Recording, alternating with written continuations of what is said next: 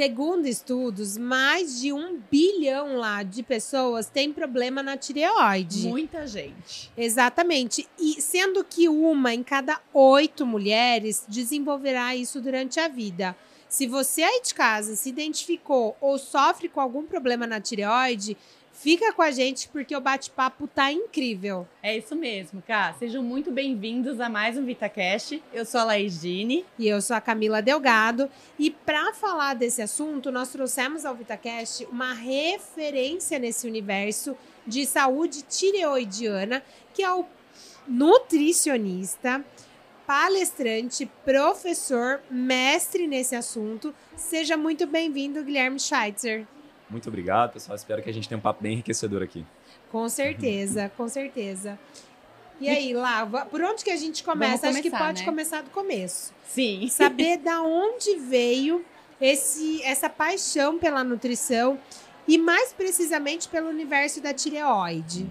É, quando me perguntam isso, é, é, natural que a pessoa espere uma resposta muito legal, muito divertida, muito glamourosa, e eu falo sempre que não é o caso. Né? A gente tinha um grupo de estudos assim que nos formamos e a gente fazia algumas aulas, algumas palestras e aí a gente foi fazer uma divisão de assuntos, né? Assuntos esses que nós ficaríamos responsáveis ah, pelas palestras e aulas ali e acabou que o assunto me escolheu, não foi eu que escolhi ele Uhum. e naquele momento eu não tinha nenhum tipo de aptidão, nenhum tipo de gosto particular pelo assunto. Mas esse gosto foi sendo construído. Hoje eu digo que eu sou apaixonado completamente pela área de nutrição aplicada a endócrino. E aí a gente insere esse, esse contexto tireoidiano aí dentro, né? Exato. Foi mais ou menos aí. E assim, pra gente entender um pouquinho, Guilherme, qual que é a função da tireoide no nosso corpo? Cara, excelente, né? Se a gente pegar e abrir aqui um livro de fisiologia na parte tireoidiana, tenho certeza que a gente ficaria horas aqui dissecando tudo que ela faz, né? Eu sempre gosto de falar uma informação que uma vez eu me deparei ah, lendo um artigo que ele fala o seguinte, que toda célula do nosso corpo responde ao hormônio tireoidiano. Então, quando a gente interpreta essa informação, a gente entende que os, os efeitos desses hormônios são muito plurais. Então, eles regulam desde uma função intestinal até o gasto de caloria do corpo, o controle de temperatura. Então, as funções elas são muitíssimo plurais, essencialmente regula o corpo inteiro. E quais são as- os principais problemas relacionados à tireoide? Perfeito. Bom, ah, acho que didaticamente faz sentido a gente falar que uma tireoide disfuncional, ela pode ser disfuncional porque ela produz muito ou pouco hormônio, né? Uhum. Num contexto de muito hormônio, a gente atribui um nome de hi- hipertireoidismo. E num contexto de pouco hormônio, hipotireoidismo. Né? Então, ah, basicamente seriam esses os dois grandes grupos. É lógico que existem outras questões, inflamações na tireoide e tudo mais. Mas didaticamente esses são os principais. E entre o hiper e o hipo, certamente a gente consegue ver mais pessoas com hipotireoidismo, que é o hipofuncionamento, a baixa de funcionamento da tireoide. Esse eu tenho. Muito prevalente eu, em mulheres. Eu conheço bem. Hã? Esse eu conheço bem. Esse eu conheço bem. E, e pensando em hiper e hipo, né? Existe muito aquilo, engorda, emagrece. Eu tenho a, a tireoide que engorda. Isso é uma fala muito comum. Eu tenho a tireoide. É. Um que não tem tireoide. Todo mundo tem tireoide. né? E, e, e outra, como que funciona isso? Quais são os sintomas da hiperti, do, do hipo, hipotiroidismo ou hipertiroidismo? Como que a gente pode perceber isso? Isso. Bom, eu sempre costumo falar que ah, o hipo e o hiper são condições que, quando não tratadas, ou seja, o indivíduo ele ainda não foi diagnosticado, ele tá, Uhum. ela é muito sintomática, porque ela mexe muito com a nossa percepção de bem-estar, com a nossa percepção de cansaço, disposição. Então, geralmente, o hipotiroidismo ele traz isso nas pessoas de maneira mais importante, né? É, um, é uma fadiga extrema, ah, são câimbras, fraqueza muscular, indisposição, aquela falta de ânimo para fazer as atividades cotidianas. A gente pode mencionar aqui também quadros ah, de constipação intestinal, né? Então tem uma série de coisas associadas ao hipo. Já o hiper, a gente fala que ele meio que diametralmente oposto, né? É como se fosse o contrário de tudo que eu falei. Então é uma agitação muito maior.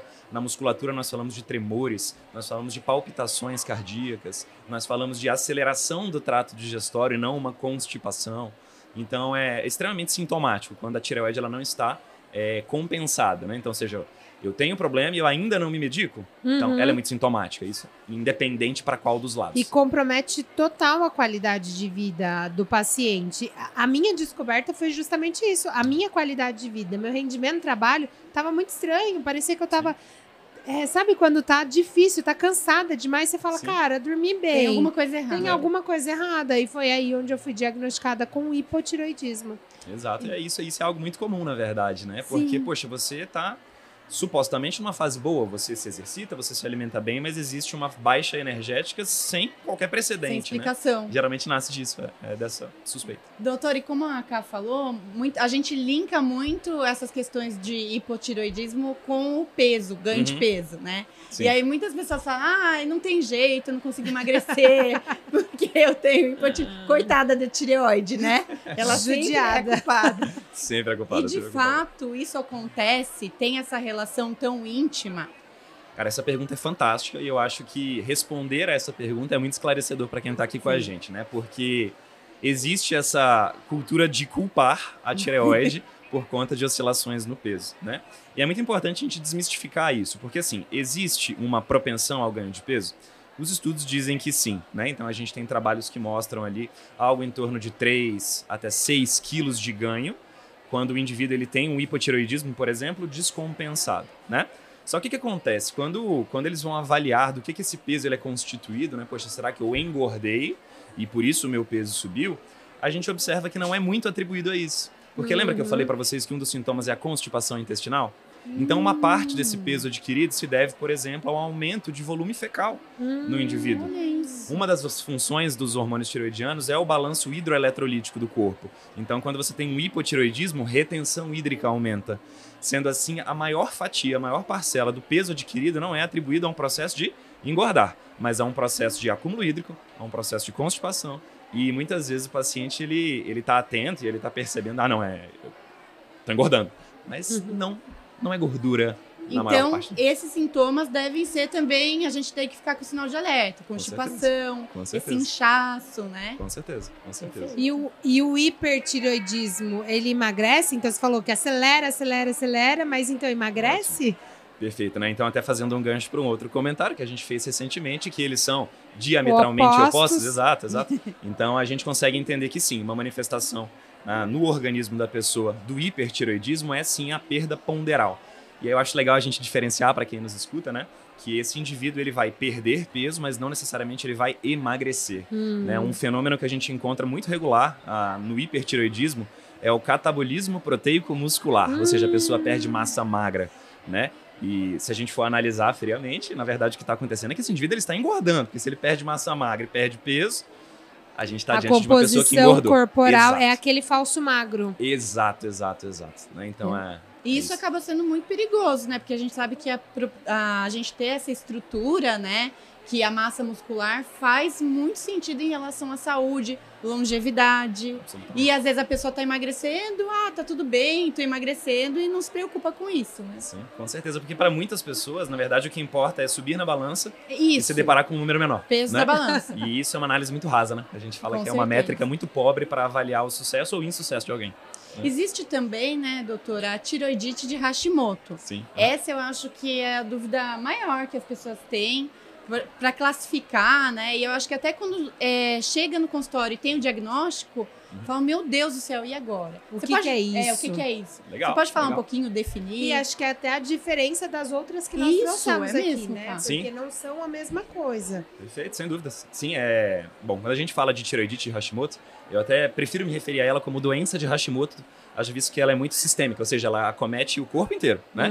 Então, até se a gente vai olhar ali os artigos mais novos e tal, a gente percebe que a nomenclatura ela vem mudando, né? Legal. Então, é a questão da doença Olha de Hashimoto. atualização, né? Isso faz, faz super sentido pensar dessa forma, né? E o, a, Hashimoto, doença de Hashimoto, tiroidite Hashimoto, ela é uma condição de autoimunidade. Então é o seu corpo atacando uma estrutura própria, pensando que ela, de algum modo, vai fazer algum mal. Então é um ataque à tireoide. E aí o que que é legal a gente entender, né? Que a tireoidite de Hashimoto, ela é vista como a principal causa para o hipotireoidismo. Então se a gente for entrar nessa de conceituar, Hum. então, quer dizer, o hipotireoidismo, ele é o fenômeno de produzir pouco hormônio. O que, que pode causar o fenômeno de produzir pouco hormônio? O Hashimoto é a principal causa vista, principalmente em vocês mulheres, né? E se não for Hashimoto, qual é a causa? Pode ser a causa. Aí podem ser outras coisas, por exemplo, o uso de fármacos, né? Então, alguns fármacos específicos podem ter uma ação agressiva à tireoide. Altas concentrações de iodo podem gerar isso. Tá bom? O processo gestacional da mulher é. Muitas mulheres elas acabam, depois de um processo gestacional, adquirindo doenças autoimunes. Olha que Desenvolvendo. interessante. Ah, processo de adoecimento, né? Então a gente, poxa, passou por uma pandemia de escala global agora. O que, que a gente observou? Pessoas que tiveram e foram diagnosticadas com Covid na sequência adquirindo desordens autoimunes. Uma delas, Ah. Hashimoto. A né? Hashimoto. Isso, então são várias as causas. Ah, na verdade, eu acho que você me perguntou sobre o hipotiroidismo. É. Eu linkei aqui com a autoimunidade, mas é só para mostrar é, para vocês que sentido. tem muitas causas. né? Muitas causas. Importante a gente ter esses links e essas associações, né? Quando eu fui descobrir, quando eu descobri justamente, eles fizeram alguns exames para ver se não, não era a causa do Hashimoto. O Hashimoto não era a causa, mas foi Uhum. visto que não. Possivelmente no meu caso, a genética. Isso pode, então, existir mesmo, de fato. A genética também pode ser um fator que agrega o isso, né? desenvolvimento. Certamente, pode acontecer. Até, é até por isso que quando a gente olha os dados de prevalência, a gente observa que a doença de Hashimoto ela é muito mais prevalente em mulheres. Por quê? Porque existe um componente genético atrelado a- ao surgimento da doença. Então, Uhum. sim, existe o, o componente genético. A gente vê famílias, por exemplo, que a avó, É, é a mãe, verdade. a Isso filha, é muito comum. Meu todas têm. Né? É... é o seu caso? É o meu caso. Todo Então, mundo. pronto. né? E o doutor falou sobre a questão da pandemia, né, e tudo Aham. mais. O estresse, que a gente sabe que a gente vem aí dessa pandemia com medo, né, ansiedade. Uhum. O estresse pode ter alguma influência em relação à saúde tireoidiana? Com certeza. Né? Ah, Quando a gente fala de estresse, a gente tem que pensar que esse estresse ele repercute no nosso corpo por meio de N formas, uma delas hormônios, né? E um dos hormônios predominantes, até a gente chama ele de hormônio do estresse, né? É o cortisol. O cortisol ele tem uma atividade, a gente fala que ela é imunomoduladora, né? Então ela Uhum. modula a nossa resposta imunológica. Então quando a gente observa um aumento constante desse hormônio em decorrência de um estresse, a gente com certeza pode ter um, um impacto a nível tiroidiano. Nossa, e aí principalmente com o Hashimoto, né? Que é Olha. a autoimunidade. né? E quando a gente fala de doenças tireoidianas, seja a Hashimoto, agora que a gente está falando, que é uma doença autoimune, tem como reverter isso? Ótimo. As perguntas são muito boas. Eu acho que eu tenho que contar mais vezes aqui. Bom, mas é o porque seguinte, você vive é. isso, né, cara? As dúvidas são mais fáceis. Muito bom, muito bom. Ah, bom, então em relação à reversão, né, quando a gente fala de doenças autoimunes, ah, talvez o termo mais adequado para se referir seja uma remissão. Né? Então Uhum. significa dizer que a gente não vai curar absolutamente a condição, mas a gente vai deixar ela num estado em que ela não vai se manifestar, num estado em que é plenamente possível ter qualidade de vida. Então é isso que a Aham. gente busca, um estado de remissão de doença quando falamos do Hashimoto. Hashimoto, Tá? Isso, que é, é, é. uma doença autoimune que a gente já falou. Isso. E, e Isso. nas outras, hiper e no hipo? Perfeito. Aí no hipo e no hiper, então vamos pensar assim, ah, esse Hashimoto ele se desenvolveu de modo a ocasionar um hipotiroidismo. né? Uhum. Então o tratamento disso se dá com base no remédio. Né? Então o tratamento faz lá o uso da levotiroxina, isso é prescrito pelo médico, tá? Deixando bem claro. Né? E aí, o que, que acontece? Em tese, esse indivíduo está tratado. Ele vai usar esse remédio Pro resto da vida. e ele está tratado. Só que o que, que a gente está observando nos dias de hoje? São pessoas que, mesmo medicadas, permanecem com os sintomas. Sintomas. Isso aqui daria outro podcast, mas é só para clarificar para todos, né? É Eu já basicamente tô o seguinte. interessada. Vamos continuar, né? Vamos continuar. É porque parece que o medicamento, ele por si só, ele não é plenamente capaz de restituir toda a fisiologia tiroidiana. Então, só para explicar para o pessoal, o hormônio que é proposto ao paciente que tem um hipotiroidismo é o T4. E qual que é o hormônio tiroidiano que ele tem atividade biológica? Não é o Não é o T4, é o T3. T3. E fica a cargo do nosso corpo fazer essa transformação. E nem todo corpo tem a mesma competência de fazer isso. Por quê? Porque nós estamos ah, ali em condições de alimentação diferentes. A gente está em contexto de exercício diferentes. Estresse diferente. Ou seja, a nossa saúde é diferente. Então, a gente observa muito isso. Você trata, você dá remédio, mas você não resolve completamente o cenário. E, e o que que faz essa transformação de T4 para T3? Mas antes até de você responder, Gui, Aham. dê- dá uns dois minutinhos para você pensar na resposta. Só para avisar o pessoal de casa que aqui nós estamos no maior congresso da América Latina, que é o Congresso de- Internacional de Nutrição Funcional. Então, gente, tá, tá na hora do O intervalo. pessoal tá muito animado. O pessoal tá muito animado aqui no estande da Vitafora, inclusive, onde estão rolando diversas ações. Então, se vocês ouvirem barulho, gente, nos desculpem, mas é porque nós estamos no meio do maior congresso aí. Desculpa, Gui, eu precisava dar esse recado aqui, que senão Imagina. o pessoal ia falar: onde eles estão? Que bagunça é essa? Que É. barulho é esse? Bom, mas vamos lá, já dei tempo de você pensar. De T4 para T3, como a gente pode fazer com que isso potencialize, já que isso não é, não é conta do remédio? Legal. Bom, primeiro ponto disso é o estado nutricional do indivíduo, né? Então, hum. poxa, quantas calorias por dia ele ingere? São calorias advindas de bons nutrientes, né? Então, toda a questão quanti e qualitativa, ela, evidentemente, ela vai é exercer base. um papel importante. E aí tem alguns nutrientes que a gente acaba falando que são muito importantes nesse aspecto e aí é muito eu já vou anotar aqui, pode falar.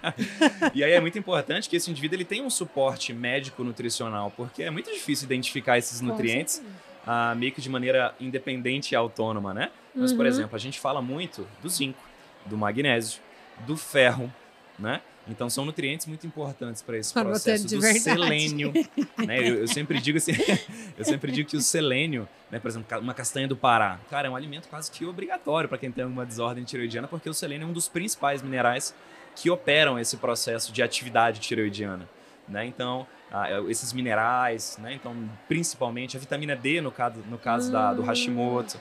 Né? Então, são algumas estratégias nutricionais que nós conseguimos abordar para fazer isso que você me você me pediu, né? Poxa, uhum. aí, como é que eu converto 4 em 3? O inativo em ativo? É, na né? verdade, é tratar de diversas formas. Então, Isso. por meio do, do, do, medicamento, mas também por meio de uma alimentação saudável. Se necessário, uma suplementação que encaixa Sim. muito bem dentro desses micronutrientes. Eu ia até perguntar isso, cara, porque eu percebo, pelo que o professor está falando, que os nutrientes têm um papel fundamental para essa conversão, né? Sim. E aí a gente pode lançar mão desses suplementos também, claro, ajustando a alimentação, Sim. mas utilizar os suplementos para conseguir ajudar esse paciente. Sem dúvida, e assim, eu acho que uma forma legal de interpretar isso é que são camadas, né? E essas camadas, elas não invalidam uma a outra, né? Então o indivíduo ele foi ao médico, ele recebeu a prescrição do fármaco, né? Tudo bem? Tamo lá. Então, primeira é camada. É importante. Isso. Vamos lá. Aí você foi ao nutricionista, ele ajustou sua dieta, beleza? Segunda camada. E aí, vamos ter suplementação? Vamos colocar o quê? Vamos repor o quê? Vamos ter atenção a quê? Terceira camada, ou seja, uma não invalida a outra, elas são Sem complementares. Dúvida. Sem dúvida. Eu, particularmente, adoro trabalhar com suplementação em pacientes com alguma desordem tiroidiana, principalmente se parcialmente tratada, né? Ou seja, ele já está tomando remédio, mas sentiu que não melhorou plenamente ainda. Né? Uhum. Ah. Muito legal. E a gente falou então do, de reverter Hashimoto, hipotiroidismo e o hiper, quem está em casa. Hiper. Legal. O hiper, ele é uma condição um pouquinho mais rara, né? Até quando a gente pensa assim numa numa amostra de pacientes, a gente observa com muito mais raridade, vamos dizer assim, né? E o hipertiroidismo, na verdade, o tratamento médico dele é, quase que culmina num hipotiroidismo, né? Então, ah, o pessoal confuso. fica até meio confuso quando eu falo isso, mas basicamente é o seguinte, por sua atividade, ela tá ah, a sua tireoide, ela tá trabalhando demais. Tá. Muito, muito, muito, muito. Então, uma das linhas de tratamento é você suprimir essa atividade tireoidiana. Então, a gente tem os fármacos chamados de antitireoidianos, que basicamente bloqueiam a atividade da tireoide. Então, aquele indivíduo que produzia muito, ele passa a produzir pouco. muito pouco. Então, a gente fala que o tratamento do hiper, geralmente, mas não sempre, evidentemente, é, ele no início é hiper, depois ele passa por um hipo, afinal de contas, ele usa o remédio de supressão da tireoide, e aí depois dali em diante você trata ele como um hipo. Olha que ah, doideira. estabiliza. Isso, e aí você trata dessa maneira. E lembrando, a gente também tem uma doença autoimune que ela está para a, o hipotiroidismo assim como a doença de Hashimoto está. Né? Então, por exemplo, a doença de Hashimoto ah. é uma causa para o hipo. Doença de Graves é uma causa para o Olha hiper, né? Eu não tinha falado isso antes porque o pessoal possivelmente não, não, não conheceu essa doença em algum momento da vida. Mas fica muito claro que procurar um profissional aí Sim. da saúde é importante para fazer esse diagnóstico e aí, uma equipe para acompanhar esses pacientes. É, isso é essencial. Uma Absolutamente. Equipe multi, uma equipe multi. Porque é interessante, né? Porque a doença de Hashimoto, ela é uma doença autoimune em que existe ataque tireoidiano. Então, a sua tireoide ela é atacada, ela é agredida, né? Ao passo que a Graves é o contrário. Né? Então, é a produção também de anticorpos, só que esses anticorpos estimulam a tireoide. A potencializa Isso, a então hiperproduz o hormônio. Então, são doenças autoimunes quando a gente mencionou as possíveis causas, etc. Tudo que eu falei pode ser atribuído também a uma doença de Graves, certo? Embora menos prevalente, as causas também podem ocorrer, né? E o desfecho que é diferente, né? E na, e na hiper também pode haver o consumo da suplementação, que nem a gente falou da hipo. Também pode, também tá. pode. Principalmente pensando que, geralmente, quando o hiper ele é diagnosticado e ele começa a ser tratado, ele logo se transforma num hipo. Então, uhum. o tratamento, ele, ele existe, né? E a gente falou muito do que pode e do que deve. Mas e do que não pode para a saúde intestinal? Ah, ah, louca. Aí a gente vai ter que chamar o Murilo, a gente vai ter que chamar. Em relação à saúde intestinal com saúde tireoidiana? Totalmente, totalmente. Você quer que eu dê uma resposta mais cabeluda aqui ou é só falar que sim? uma resposta básica. Uma resposta básica, um meio termo, né? Um meio termo. Bom, uh, no nosso intestino nós temos bactérias. Essas bactérias podem ser boas, podem ser ruins. Bactérias ruins soltam pequenos fragmentos que podem chegar à tireoide e gerar o que a gente chama de inflamação na tireoide. Tá. E, sim, prejudica. Sim, sim, tá. Acho que é então, legal. Então tem, o, tem uma conexão. Por que, que a gente fala muito de conexão de saúde intestinal? Inclusive, num episódio anterior, a gente falou de saúde é, intestinal com fígado. Tem relação. A tireoide Total. e fígado tem relação. Mas, na verdade, a minha pergunta era dos alimentos que a gente deve evitar para a saúde tireoidiana. Ou se tem algum comportamento, né, Ká, que de repente não seja interessante para quem tem essas condições. Isso. Legal, legal. Isso, isso é algo bastante discutido hoje, né? Quando a gente fala de alimentação e tireoide, alimentos que supostamente devem ser evitados, né? A gente fala dos alimentos chamados de bociogênicos. O que, que são esses caras? É, o que, que são esses caras? São alimentos que eles competem com o iodo. Vamos explicar. O iodo ele é um elemento formador do hormônio tireoidiano. Sabe o salzinho de cozinha? Né, que existe a deliberação do Ministério da Saúde, da Anvisa, que o sal deve ser iodado. Iodado, iodado. perfeito, exato. Por quê? Porque antes existia uma endemia de bócio, né? Ou seja, a ausência do iodo fazia com que a tireoide não produzisse hormônios e ela crescia, né? Então, foi instituída essa questão para o iodo ser, né, parte ali do sal. Então, o iodo é muito importante. E existem alguns alimentos que eles possuem pequenas substâncias que competem com o iodo. É como se a gente fosse pegar um Uber aqui. Você chamou Uber, mas eu entro no lugar, entendeu? Sacanagem, sacanagem. É basicamente isso. Ainda mais na hora de sair do congresso, que é, dá todo mundo pedindo Uber. Você entendeu perfeitamente o meu exemplo, né? Pronto. Então é basicamente isso. Então nós temos alguns alimentos que possuem essas substâncias ditas como competidoras do iodo. Sim. Só que qual que é a questão? Muitas pessoas pegam essa informação solta e pensam que, por exemplo, ah, eu não posso comer brócolis mais. Eu não posso tomar chá verde. Por quê? Porque supostamente existem essas substâncias ali. Mas a gente não pode levar isso tão literalmente, né? Por quê? Ah. Porque os estudos que postulam isso, não, em sua maior parte, são em células, são em ratinhos, em camundongos, cujas doses de uso são elevadas, muito altas e não necessariamente transponíveis a nós, seres humanos. Na prática, o que, que a gente faz? A gente costuma ter cautela, evidentemente. Se você vai ao meu consultório e você toma 2 litros por dia de chá verde, eu vou falar, querida, Atenção, sei que você gosta, tô bonitinha. percebendo, tá? Mas vamos trocar um pouquinho, né? Vamos diminuir? E é tá. isso, eu acho que para tudo é equilíbrio. Mas para tudo, né? Mas para ah, tudo na certeza. vida é um equilíbrio, tudo, né? Exato. Vamos né? comer brócolis em todos os momentos da vida, Exato. mil Isso. vezes por dia, né, gente? É. E outra, eu acho também que pode rolar, e rola muito, a sinergia entre os alimentos, né? O seu estilo de vida, o seu comportamento durante aquele dia. Não vai ser no almoço, no jantar, no café da manhã que a gente vai comer, consumir esse tipo de produto, de alimentos. Então, é, de fato, é, ele não traz para nossa realidade. Isso. Guilherme, e se você pudesse dar uma dica de ouro aí para o pessoal que se deparou com esse diagnóstico, qualquer um desses, né, que a gente trouxe no episódio, o que, que você falaria para o pessoal de casa? Ah, isso é uma dica que eu dou, inclusive, para todos os meus pacientes, né? É muito, é muito mais fácil aqui, veja que eu não estou querendo é, criticar e de modo algum julgar a pessoa. Mas todos nós, seres humanos, gostamos daquilo que é fácil, que é mais prático, né? Cômodo. E usar o remédio, veja, é só você abrir a caixinha, tomar e tá resolvido. Todo dia de manhã, em jejum, que nem, que nem reza a lenda ali, né? Pronto, é só fazer.